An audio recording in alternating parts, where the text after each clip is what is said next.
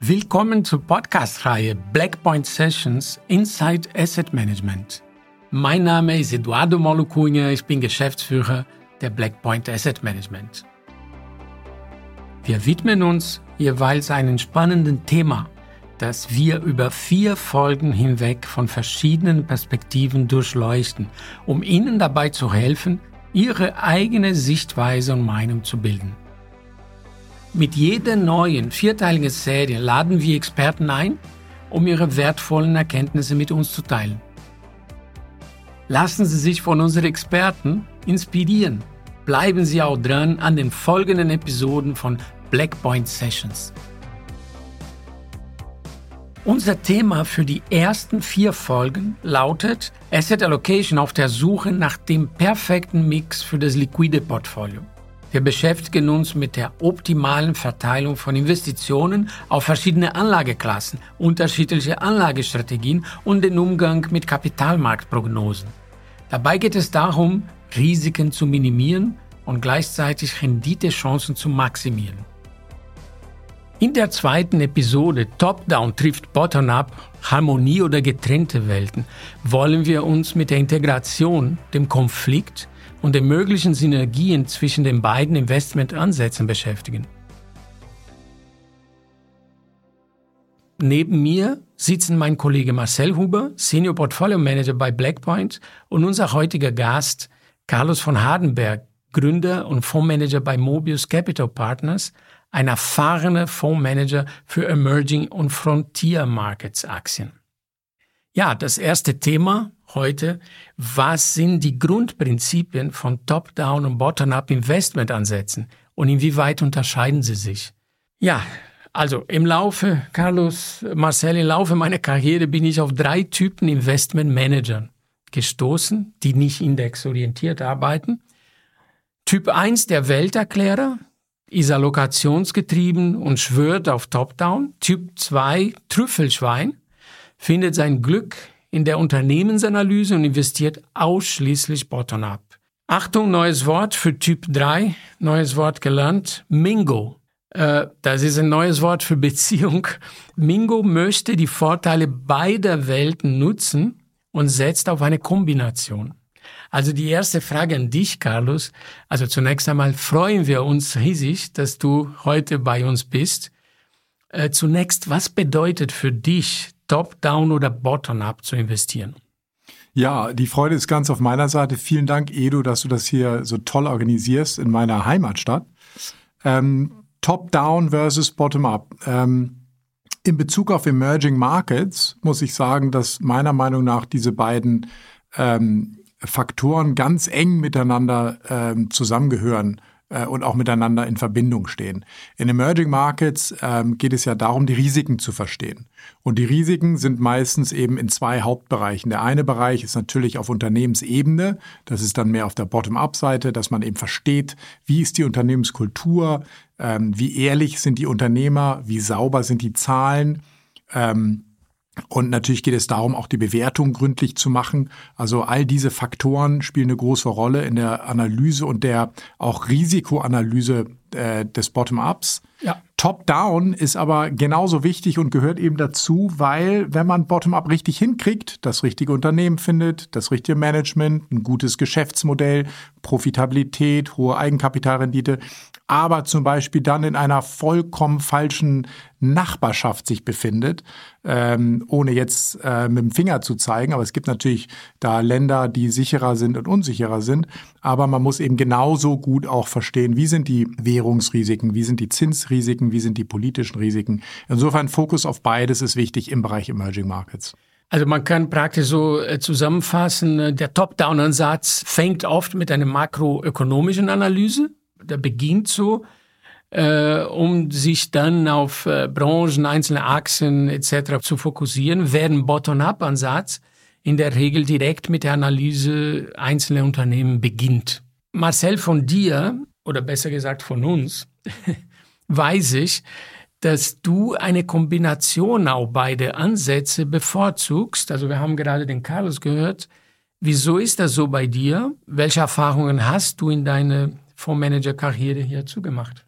Ja, hallo auch äh, von meiner Seite. Ich freue mich heute hier zu sein mit euch, lieber Edo, lieber Carlos. Ähm, schön mit euch diesen Podcast heute aufzuzeichnen. Ich ähm, muss sagen, bei der Blackpoint sind wir ja ein globaler Multi-Asset-Fonds. Das heißt, wir haben in erster Linie ein sehr, sehr breites Repertoire, das wir bespielen können ähm, bei den Investmentthemen. Das heißt, die Welt bietet uns da sehr viele Möglichkeiten zu investieren. Und man muss das weite Feld für sich natürlich ein Stück weit eingrenzen und sortieren. Da hilft uns natürlich ähm, die Top-Down-Analyse, ähm, aber wir benötigen natürlich auch ganz dringend äh, Bottom-up-Impulse. Wir möchten tief reingehen in die Fundamentalanalyse. Wir möchten uns die einzelnen ähm, Unternehmen gut anschauen, auf der Anleiheseite, auf der Aktienseite, möchten die wichtigen Faktoren identifizieren in der jeweiligen Marktphase, die uns da voranbringen. Und wir sind aber auch vom von der Philosophie her ein langfristiger Investor. Wir sind also eher langfristig ausgerichtet.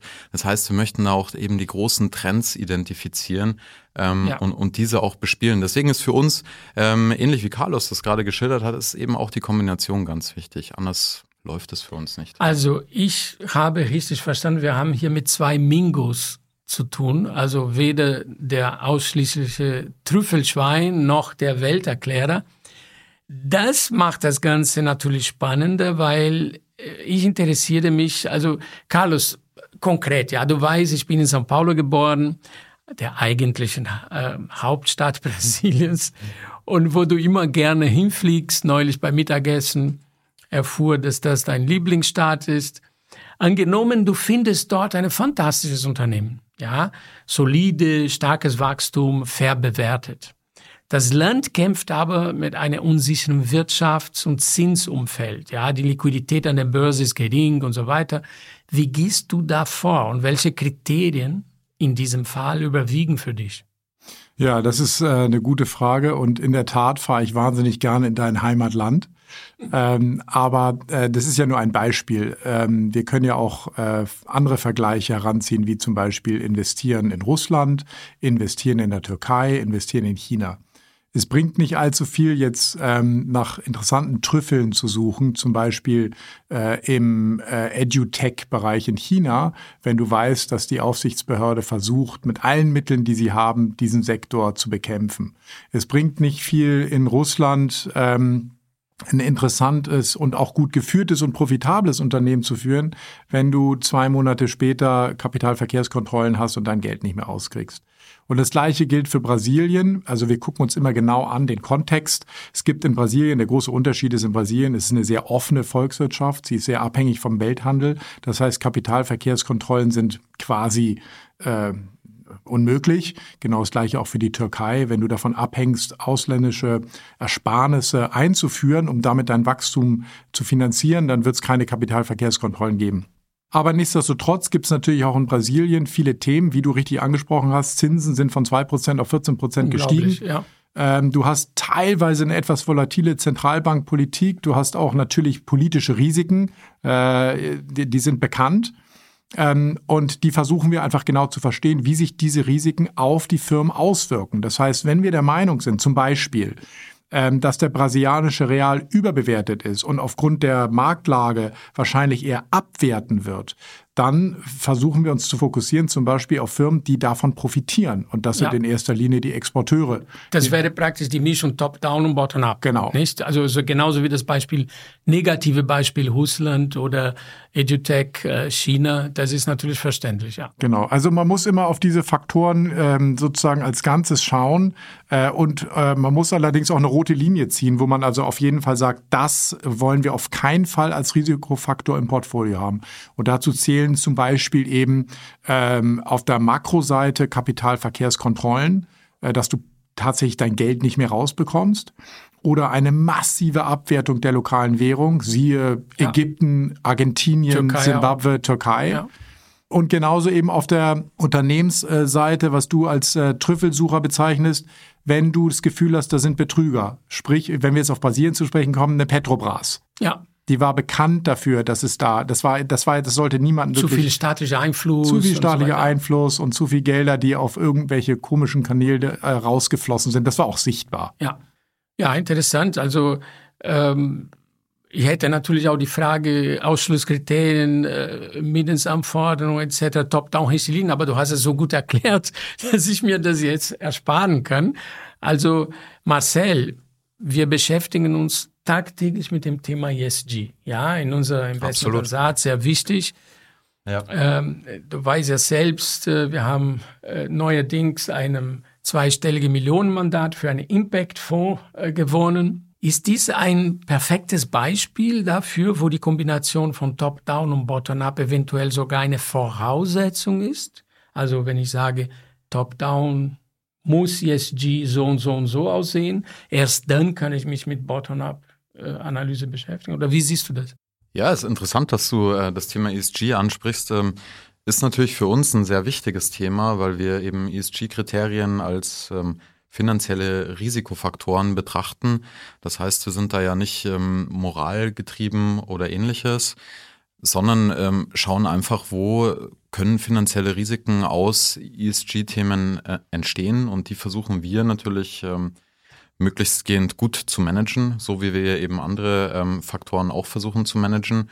Daher ist ESG natürlich schon relevant auch im, im Analysekontext. Also im Top-Down-Bereich. Ja, also ob, ob das jetzt, ob das jetzt, genau, das, das ist der Punkt, ob das jetzt ein so gutes Beispiel für Top-Down und Bottom-Up-Analyse ist, ähm, bin ich mir nicht ganz sicher, aber ja. ein Stück weit matcht es schon mit dem, was auch Carlos gerade gesagt hat. Auch beim Thema ESG haben wir natürlich Ausschlusskriterien, rote Linien, die wir uns gesetzt haben. Das können einzelne Branchen sein, wie zum Beispiel, man möchte nicht in Rüstung investieren oder in, in Tabak oder ähnliches, weil man daraus eben auch ähm, finanzielle Risiken in der Zukunft sieht. Das kann ein Thema sein. Die andere Seite ist natürlich dann, und das wäre eher Richtung Bottom-up, dass man sich einzelne Unternehmen anschaut und sich hier eben einzelne Werttreiber anguckt. Wo sind diese Unternehmen äh, unterwegs? Was machen die? Wo haben die Verstöße? Ähm, gegen Global Compact Richtlinien, Wohlverhaltensverstöße ähm, und ähnliches und äh, kann die dann quasi ausschließen. Also auch hier gibt es natürlich schon unternehmensspezifische äh, Themen, es gibt branchenspezifische Themen, es gibt aber auch länderspezifische Themen. Auch das schauen wir uns ja bei an. Bei Online zum Beispiel nicht, also ja, Korruption richtig, und so weiter. Ja. Genau, also ja. das sind Themen, die wir uns auch angucken. Korruption, Menschenrechte, ähm, da gehört auch zum Beispiel ähm, freie Religionsausübung oder ähnliches dazu. Das, ähm, das hat man vielleicht gar nicht äh, direkt auf der Uhr im Investment-Kontext, aber äh, es spielt eben ähm, äh, im, im Gesamtleben eines Landes spielt es natürlich eine große Rolle und ist ein ganz guter Indikator eben, ja. wie frei ein Land auch ist und ähm, wie sich dort auch Wirtschaft entwickeln kann. Ja, sehr schön. Also ich verstehe so Ausschlusskriterien, Mindestanforderungen etc., so eine Art Top-Down-Richtlinie und Best in Class wäre in dem Fall so ein bisschen äh, das Bottom-up-Element. Also wenn man ein ESG, eine gute ESG-Firma äh, findet, dann will man schon eine, die in diesem Bereich, in diese Kategorie auch herausragt, oder? Ja, wobei wir sagen müssen, also gerade beim Thema ESG fokussieren wir uns jetzt nicht ähm, rein auf den Best-in-Class-Ansatz, weil ähm, das würde unserer Meinung nach schon stark einschränken. Es gibt viele Firmen, die im, im ESG-Bereich sehr bemüht sind und dort auch Verbesserungen machen, auch innerhalb einzelner Vergleichsgruppen. Da sich immer nur auf den Besten oder die Besten zu beschränken, ähm, wäre unserer Meinung nach zu kurz gegriffen. Wir analysieren das eben möglichst umfassend, haben uns da natürlich auch Daten eingekauft dazu. Wir machen das nicht alles selber, aber wir bilden uns dann abschließend auch eine Meinung und wenn wir zum Beispiel auch positive ähm, Tendenzen sehen und einen wirklichen Verbesserungswillen, dann ist das ja teilweise auch schon sehr viel wert. Nicht nur der, der schon gut ist, ja. ähm, sollte eine Rolle spielen, in, äh, sag ich mal, oder sollte berücksichtigt werden, sondern auch die, die natürlich wirklich daran interessiert sind, Dinge zu verbessern. Ja. Das zweite Thema, was mich in dieser Frage beschäftigt, ist, ähm, ob es Situationen gäbe oder gibt, ja, oder, oder Marktbedingungen, bei denen eine der beiden Ansätze besonders vorteilhaft wäre. Also zum Beispiel, Carlos, äh, könnte der Top-Down-Ansatz einem volatilen Markt, der stark von geopolitischen oder makroökonomischen Faktoren äh, beeinflusst wird, nützlicher sein? Ja, das ist eine gute Frage. Ich glaube aber, äh, ich würde sie wahrscheinlich ähm, so beantworten, dass ich der Meinung bin, dass es eigentlich immer wichtig ist. Ähm, weil du kannst immer Fehler machen. Du kannst in jedem Marktumfeld Fehler machen auf der Top-Down-Seite, indem du eben falsch bewertest, falsch einschätzt. Und es ist ja alles immer relativ. Du hast eben die Möglichkeit, wir, wie auch Marcel oder ihr, habt die Möglichkeit, global zu allokieren. Ihr habt diesen Luxus, sage ich jetzt mal, dass ja. ihr auf der einen Seite überall hin könnt, aber nirgendwo hin müsst. Ja. Das heißt, es macht immer Sinn, sich genau die unterschiedlichen Konditionen anzuschauen, wie es eben aussieht, wie ist es, wie ist der Zinsspread, äh, wie ist der, wie sind die unterschiedlichen äh, politischen Risiken einzupreisen, zu bewerten, äh, wie sind die regulatorischen Risiken einzupreisen und bewerten. Und im Moment spielt das natürlich und ich glaube in den nächsten zehn Jahren eine immer größer werdende Rolle, weil wir befinden uns in der Mitte eines weltweiten Währungskriegs, ähm, auch wenn wir uns in erster Linie auf den Krieg in der äh, Ukraine im Moment fokussieren. Der wirklich große Krieg, der stattfindet, ist ein Währungskrieg äh, zwischen Amerika und, und, im Grunde genommen der Rest, dem Rest der Welt. Und wir befinden uns in, äh, in einem Know-how-Krieg, also einem, äh, einem riesigen globalen Konflikt, in dem die unterschiedlichen Länder, in erster Linie China und Amerika, die EU versucht auch ein bisschen mitzuspielen, aber kann es nicht, äh, sich bekämpft in der Ambition, ähm, Leadership in Technology zu erreichen. Und ähm, das sind Faktoren, die werden externe Risiken größer werden lassen. Da wird es immer größere Risiken geben. Also um deine Frage zu beantworten, es ist immer wichtig. Ja, andersrum gefragt, ja, wäre der Bottom-up-Ansatz vielleicht für die Identifizierung äh, unterbewerteter Unternehmen in stabilen, wachsenden Märkten, sagen wir mal so, äh, Carlos, du hast jetzt das Thema Zinsen äh, genannt. Also wenn die Zinsen anfangen zu äh, gesenkt zu werden, wäre dieses Thema Bottom-up im wachsenden Märkten besser geeignet, weil dann top-down theoretisch die Richtung vorgegeben ist, aber es geht dann darum, die besten ja, also da äh, muss ich wieder mal Carlos zustimmen an der Stelle. Äh, hat er nämlich schon sehr richtig gesagt, ähm, der Markt bietet uns ja jeden Tag Möglichkeiten für Fehler, ähm, die, die es zu vermeiden gilt. Äh, das heißt, ich muss ja erstmal an den Punkt kommen, den du gerade angesprochen hast, dass ich ähm, top-down erwarte, ich bin in einem Wachstumsmarkt oder jetzt ist quasi, jetzt befinde ich mich in, auf einem Pfad, der sich positiv entwickelt und jetzt kann ich mich rein auf die äh, Bottom-up-Analyse konzentrieren. So an, an dem Punkt werden wir wahrscheinlich nie kommen, ne? weil man muss sich natürlich jeden Tag neu die Frage stellen, äh, wo bin ich gerade? Ne? Also man muss nicht jeden Tag das Weltbild komplett in Frage stellen, aber man kann äh, schon kritisch reflektieren, und neu bewerten, wo stehe ich ähm, top-down und ähm, bin ich da noch auf dem Weg. Und dann ist es aber natürlich schon wichtig, in dem nächsten Schritt bottom-up in den Bereichen, die ich als sinnvoll identifiziert habe für das aktuelle Umfeld, dort zu investieren ähm, dann kann ich mich natürlich auf die Bottom-up-Analyse stürzen. Und es ist, es ist sehr vielschichtig, weil wir haben natürlich nicht, also wir haben ganz viele verschiedene Layer sozusagen von Top-Down. Ne? Wir haben die makroökonomischen Themen ähm, und dann muss ich das ja irgendwo auch übersetzen in die einzelnen Investmentbereiche, in die Teilbereiche, in die Assetklassen, in die Sub-Asset-Klassen und so weiter. Und wenn ich, wenn ich mir da ein Bild gemacht habe und ähm, mich, mich mit meinem ähm, Weltbild sozusagen wohlfühle, dann, ähm, dann starte ich mit der Bottom-up-Analyse und das äh, beeinflusst sich gegenseitig. Ne? Das heißt, das ist immer, äh, das ist ein stetiger Prozess, ja. Mein Gedanke, als ich mir diese Frage überlegt habe, war, weil du sagst ja klar, äh, auch wenn Zinsen fallen und so weiter, mein Gedanke war, dass es schon solche lange Trends äh, entstehen, ja. Und wir, äh, ich hatte im Kopf die Zeit zwischen, sagen wir mal so 2012 ungefähr bis 2021, wo diese lange Trend der, der Nullzinsen oder Negativzinsen gegeben hat, wo man, äh, ich sag mal so von der Top-Down-Seite her sehr lang mit sehr klaren Verhältnissen gelebt hat. Genau, das sind natürlich diese ähm, langen strukturellen Trends äh, oder die von vielen auch Megatrends genannt werden. Das ist es natürlich, was man versucht zu identifizieren. Das versucht man dann auch entsprechend zu bespielen.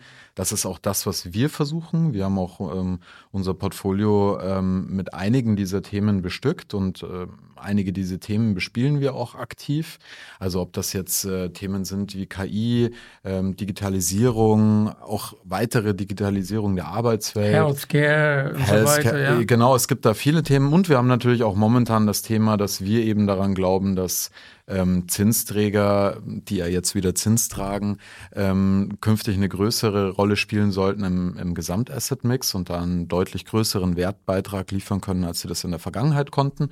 Das ist ja auch so ein ähm, strukturelles Thema, das wir auch mit einer gewissen ähm, langen Fristigkeit da sehen. Das heißt, äh, das, das wird uns wohl noch eine Zeit begleiten. Und das versuchen wir dann natürlich äh, top-down runterzubrechen und mit äh, möglichst guten Investments dann äh, bottom-up umzusetzen. Ja. Also gibt es ähm, bei dir, Carlos, erfolgreiche Beispiele von Investmententscheidungen, die aus einer kombinierten Strategie, ja, von äh, Top-Down und Bottom-Up, wir wissen seit heute, du bist ein Mingo, aus der Kombination dieser Ansätze hervorgegangen sind? Also kannst du über irgendwelche Best Practice da irgendwas berichten?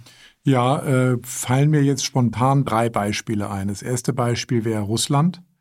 Ähm, in Russland haben wir ähm, auf jeden Fall beobachten können, dass sich die makroökonomischen äh, Konditionen allgemein verschlechtert haben. Vor allen Dingen das G, ich will es auch nicht ESG nennen, sondern GES oder so, weil G ist für mich immer das Allerwichtigste. Da hat also die Regierung begonnen, sich übers Hintertürchen mehr und mehr an Private Sector Businesses zu beteiligen. Also ähm, G von Governance. Unternehmensführung, genau, ne? Genau. Ja. Und äh, das war etwas, was sich über viele, viele Jahre abgezeichnet hat. Auch die Transparenz hat sich verschlechtert, ähm, das Verhältnis zu den Staatsbanken hat sich verschlechtert. Äh, politisch wurde es natürlich auch, äh, wie Marcel angesprochen hat, solche Themen wie ähm, Medien- und Pressefreiheit und das Rechtssystem hat sich ma maßgeblich verschlechtert, ähm, was dazu geführt hat, dass wir dann äh, uns völlig verabschiedet haben, lange vor dem Ausbruch des Krieges und dann den Rest der Geschichte ja. kennen wir. Ein äh, positives Beispiel wäre für mich Vietnam oder Indien. Ja. Vietnam kenne ich persönlich noch aus den 90er Jahren, wo ich angefangen habe, da als Analyst in Asien zu arbeiten, aus Singapur, war ich für Vietnam zuständig. Damals galt es mehr oder weniger als uninvestable. Darum habe ich das wahrscheinlich bekommen. Ähm, und ähm, damals hatte Vietnam, äh, war im Grunde genommen ein Importeur. Das Einzige, was sie exportiert haben, war, glaube ich, Reis und so ein paar Agri-Commodities, aber sonst nichts. Hatte eine negative Handelsbilanz, also ein chronisches Defizit und eine immer von Jahr zu Jahr schwächer werdende Währung der Dong. Daraus ist entstanden eines der wettbewerbsfähigsten Exporteure für Consumer Electronics, mehr oder weniger das Headquarter von Samsung Electronics, ähm, aber mittlerweile auch eben sehr, sehr vielen anderen äh, kompetitiven Firmen. Sie haben ein chronisches Surplus, also ein Überschuss, äh, haben eine extrem gute fiskalische Politik ähm, und ziehen mehr und mehr. Äh, also top-down sehr attraktiv. Sehr attraktiv. Ich habe gehört, dass Sie mehr Kaffee exportieren als Brasilien, stimmt ja, das? Ja, das ist traurig für dich zu hören und der, und der Kaffee nee, ist auch gar nicht so ja, schlecht. Ja, der ist auch gar nicht so schlecht, nicht so gut wie der Brasilien. Nein, und dann das letzte positive Beispiel für mich ist ähm, jetzt in letzter ähm, Geschichte ist, ist Indien wo du auch auf der Top-Down-Seite, du hast, ähm, Indien wird ja jetzt wahrscheinlich für euch dann auch relevanter, weil es wird wahrscheinlich nächstes Jahr dann in den JP Morgan Bond-Index aufgenommen. Das heißt, da kommen dann nochmal 30, 40 Milliarden ins Land. Währung stabilisiert sich. Die Regierung tut alles dafür, um sozusagen die Pforten zu öffnen für ausländisches Kapital. Das, was teilweise aus China abgezogen wird und auch aus anderen Ländern geht nach Indien. Sie sind sehr viel wettbewerbsfähiger. Es sind sehr viel planbarere, stabilere Rahmenbedingungen, weniger Bürokratie. Äh, das ganze Steuersystem ist reformiert worden, so ein bisschen wie in Brasilien auch, allerdings da sehr viel früher. Äh, und das hat dazu geführt, dass jetzt ähm, äh, Firmen florieren und, und extrem gut wirtschaften können, exportieren können. Und dementsprechend ist die Börse auch gut gelaufen. Sehr interessant. Marcel, inwiefern verknüpfst du das aktuelle Wirtschaftsumfeld beispielsweise wo befinden wir uns gerade auf oder Abschwung, Rezession etc., mit dem Schwerpunkt Fokus bei einem Einzeltitel-Screening. Also welche Faktoren jetzt am meisten zählen und so weiter. Ja, ähm, ganz anders als das Carlos gerade für Indien geschildert hat, was natürlich tatsächlich immer interessanter wird, schon interessant ist, aber auch immer interessanter wird, muss man sagen, haben wir uns ja in der in der entwickelten Welt, sage ich mal, oder bei den hochentwickelten Ökonomien, wie jetzt äh, USA oder Europa beispielsweise, haben wir uns da ja eigentlich eher ähm, in einem spätzyklischen Umfeld äh, befunden, ähm, speziell nochmal befeuert durch Corona natürlich, durch die Pandemie. Die Maßnahmen, die die Pandemie dann eben versucht haben einzudämmen oder der Pandemie entgegenzuwirken, haben das Ganze nochmal befeuert. Also wir waren im Zyklus eher spät, ne? äh, haben jetzt natürlich äh, durch den Krieg und die Inflation und die Effekte, die dadurch entstanden sind, die Folgeeffekte, haben wir dadurch jetzt natürlich auch eine Korrektur erlebt. Das heißt, eigentlich ähm, eine Bereinigung dieser spätzyklischen Abkühlung, Situation. würde man sagen, oder? Genau, es ist keine komplette Depression, die wir da gesehen haben, meiner Meinung nach. Ähm, das haben auch die ähm, Börsenkurse so nicht hergegeben. Wir haben zwar natürlich ein sehr, sehr schwaches Jahr letztes Jahr gehabt mit, mit sehr vielen Verlusten und vor allem eben sehr äh, synchron in, über viele Assetklassen hinweg, was äh, ungewöhnlich ist. Aber das kommt eben eher aus diesem inflationären Umfeld und den, den Zentralbankmaßnahmen und eben der Niedrigzinspolitik, der ultralockeren Politik, die im Vorfeld gefahren wurde und der hohen Staatsausgaben eben ähm, in den USA, in Europa und in allen großen Volkswirtschaften. Das heißt, wir haben dort eher eine Abkühlung, ganz richtig, und wir befinden uns eigentlich in einer, in einer Phase der Transmission. So nennen wir das immer, Zeit der Transmission. Ne? Das passt auch ganz gut in unser aktuelles Weltbild. Wir nennen das immer so die Postmoderne. Ne? Äh, da, da sind einfach viele Anpassungen äh, momentan im Gange. Ne? Und konkret in diese Abkühlungsphase, also wenn wir, ein, wenn, wenn ihr ein Screening macht und ihr nutzt Faktoren, ja, also Wachstum, Momentum, Risiko, Quality, schaut ja dann, äh, was in der Abkühlung historisch besser gelaufen ist, also zum Beispiel Quality und Risiko und solche Sachen und dann sagt, okay, in Portfolio gewichte ich das jetzt etwas höher, weil wir in diese aktuelle Wirtschaftszyklus befinden? Ja, absolut. Da schauen wir natürlich auch drauf. Also die Geschichte wiederholt sich nicht, sagt man ja immer, ähm, aber sie, sie ähnelt sich, sie, sie reimt sich, sagt man im Englischen. Das heißt, wir können aus der Geschichte natürlich schon viel lernen und ähm, da, da hilft uns auch ein bisschen die Erfahrung eben aus vergangenen Krisen ähm, oder eben auch aus Zeiten, äh, die ähnlich waren mit eben hoher Inflation. Das alleine ähm, ist es nicht, aber das ziehen wir natürlich auch zu Rate. Wir achten dann eben auf die aktuellen Geschäftsmodelle der Firmen. Wie sind sie ausgerichtet? Wie können sie eben mit genau diesem Umfeld, das wir jetzt sehen und das wir auch prognostizieren für die kommende Zeit, wie können sie damit umgehen? Können sie mit Inflation umgehen? Können sie mit erhöhtem Wettbewerb umgehen? Können sie mit einer, ich würde jetzt nicht sagen äh, Deglobalisierung, aber zumindest mit ähm, ja, lokaleren Tendenzen umgehen? Können Sie mit ähm, Lieferketten-Schwierigkeiten umgehen? Können Sie eventuell mit Sanktionen umgehen? Und so weiter. Das sind also all die Themen, die uns momentan umtreiben und äh, viele von denen werden uns noch eine Zeit begleiten. Das heißt, die versuchen wir in die Faktoren zu übersetzen. Wir möchten natürlich Firmen mit einer hohen Also in die Qualität Faktoren sozusagen, äh, in die Kalkulation, in den Screening, äh, in die äh, Datenmenge, also praktisch einzufangen, nicht? Also was, was bedeutet Quality, was bedeutet Risiko, was bedeutet Momentum oder und so weiter? Richtig, richtig. Ähm, wir machen natürlich zum einen eine äh, sehr fundamentale Unternehmensanalyse, schauen uns Bilanzdaten an ähm, und schauen uns dort dann eben an, wie ähm, ist die Firma aufgestellt, wie reagiert sie auf einzelne Teilbereiche und das übersetzt sich natürlich in diese finanziellen Metriken und Faktoren. Ja, ja. Das schauen wir uns zum einen an und dann ähm, bilden wir uns natürlich auch selber eine Meinung. Macht das Management das gut? Ist diese Firma flexibel? Kann sie adaptieren? Ja, ist dieses Geschäftsmodell tragfähig auch in die erwartete Zukunft hinein? Oder kann es sein, dass die Firma eben unter kommenden Strukturbrüchen stark leidet? Das, das ist natürlich schon wichtig. Das heißt, in dem Fall, Entschuldigung, wenn ich dich unterbreche, aber in dem Fall heißt es, dass man dann in diese Abkühlungsphase eine bestimmte höhere Gewichtung für bestimmte Faktoren Richtig, also setzen würde. Ein einfaches Beispiel. Wir wissen, die ähm, Inflation ist hoch, sie ist ähm, sehr stark angestiegen, sie ist immer noch hoch, sie ist ein bisschen zäher als zunächst erwartet. Das heißt, wir haben jetzt ähm, viele Zinserhöhungen gesehen. Wir können auch noch nicht ganz sicher sagen, ob das schon abgeschlossen ist. Ähm, das heißt, momentan müssen die Firmen mit höheren Refinanzierungskosten kämpfen. Das ist einfach so. Das ist auch für, die, für viele Firmen eine neue Welt, die sich immer sehr günstig verschulden konnten in den vergangenen Jahren. Und da ähm, muss man eben tiefer reingucken. Kann die Firma damit umgehen? Weil die Margen weiterhin sehr hoch sind, dass, Verschuldung. dass äh, niedrige Verschuldung, das Geschäftsmodell weiterhin äh, resilient, ähm, Umsatzwachstum weiterhin gegeben und so weiter und so fort, dann ist das für eine Firma kein Problem. Ähm, dann ist das zwar ein zusätzlicher belastender Faktor, aber das wird die Firma im, im Zweifel nicht in Bedrängnis bringen gibt es andere Firmen, die eben schon immer eben mit äh, hoher Fremdverschuldung arbeiten, die generell einen hohen Verschuldungsgrad haben und deren Margen eher, sage ich mal, auf Kante genäht sind, die bekommen da natürlich ähm, Probleme und kommen ordentlich unter Druck. Das heißt, das sind so Qualitätsfaktoren, da gibt es noch viele, viele weitere Faktoren, die wir uns ansehen ähm, und da verschiebt sich einfach so ein Stück weit die Gewichtung, weil in dem Niedrigzinsumfeld ähm, da kann es sein, dass genau solche Unternehmen mal unterbewertet waren. Da wären sie ein guter Kauf gewesen. Ja. Trotz hoher Verschuldung. Ja. Ähm, das ist jetzt natürlich nicht Weil sie vielleicht viel Wachstum haben und so weiter, ne? Ja. Zum Beispiel, Ja. ja. Genau in so einer Phase können Ja. sie dann vielleicht trotzdem profitieren. Ne?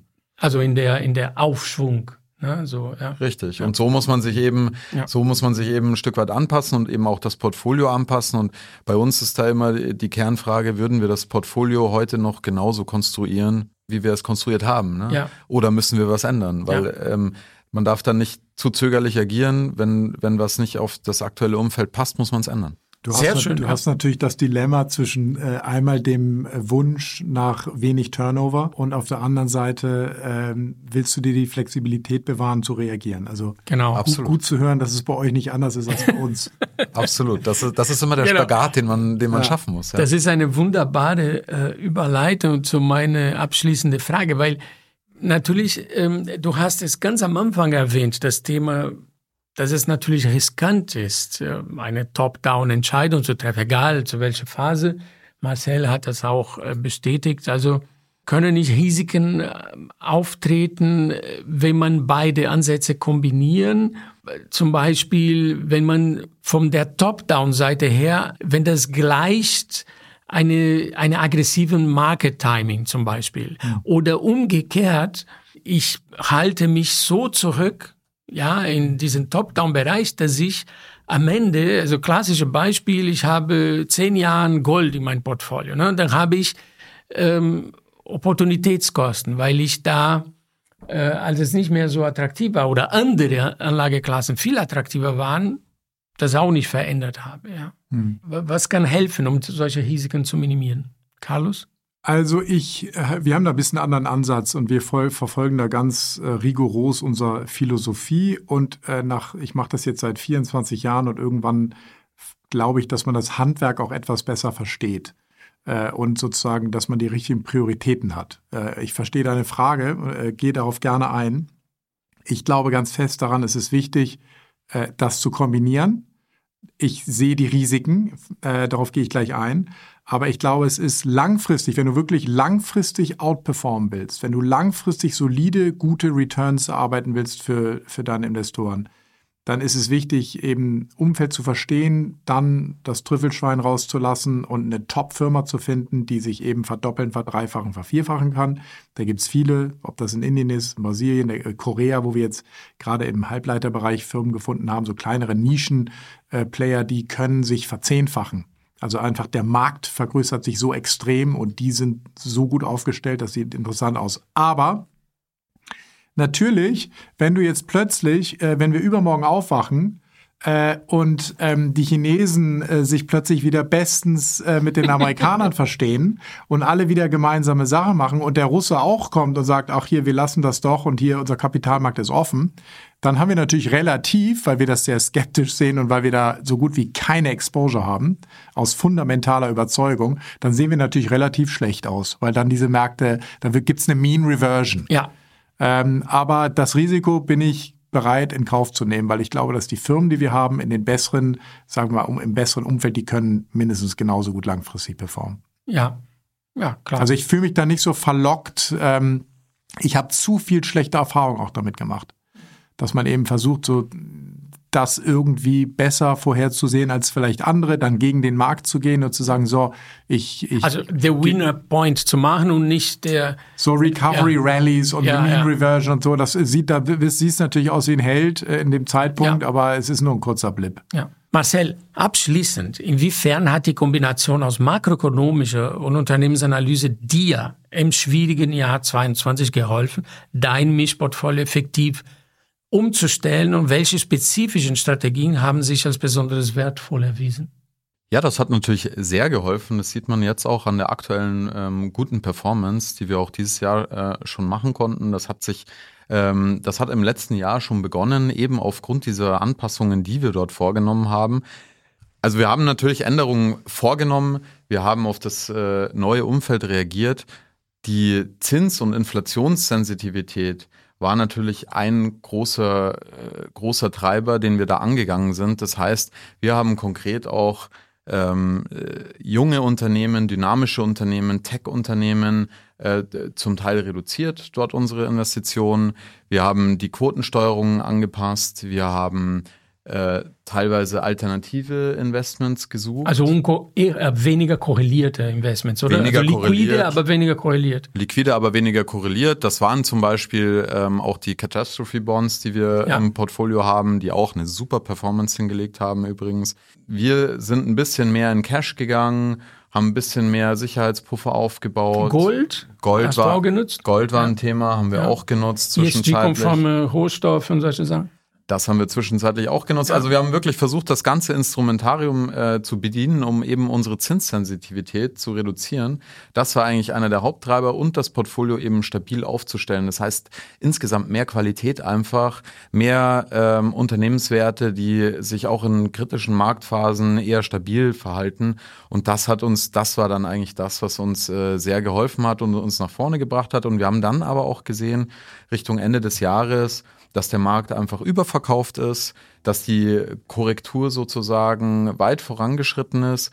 Und dann haben wir auch wieder angefangen, ähm, ja, wieder Unternehmen zu reinvestieren, wo wir vorher schon gesehen haben, in, in Erholungsphasen werden die, werden die eine gute Wertaufholung dann auch erleben. Und das ist auch so eingetreten. Das hat uns wirklich sehr geholfen. Ja, das klingt verständlich. Also äh, Marcel, Carlos, es war ein tolles Gespräch, was wir heute hatten. Wenn ich das zusammenfassen würde, ganz kurz. Also es geht mit der Kombination Top-Down und Bottom-Up, äh, auch wenn diese Streit immer wieder geben wird. Ähm, ich habe gelernt, wie man das auch sogar in einem sehr spezifischen Bereich Emerging oder Frontier Markets äh, das macht und das äh, konkret äh, zeigt. Und auch in einem Mischportfolio ist das ein wunderbares Instrument, weil man die dadurch die, sich selbst die Flexibilität äh, behält, praktisch äh, das Ganze äh, anzupassen an bestimmte Bedingungen, ohne dass die Unternehmensanalyse äh, darunter leidet. Also vielen, vielen Dank an euch. Ja, hat mich sehr gefreut. Tausend Dank. Sehr schön. Ja, vielen Dank. Hat wirklich großen Spaß gemacht. Jetzt machen wir Mittagessen.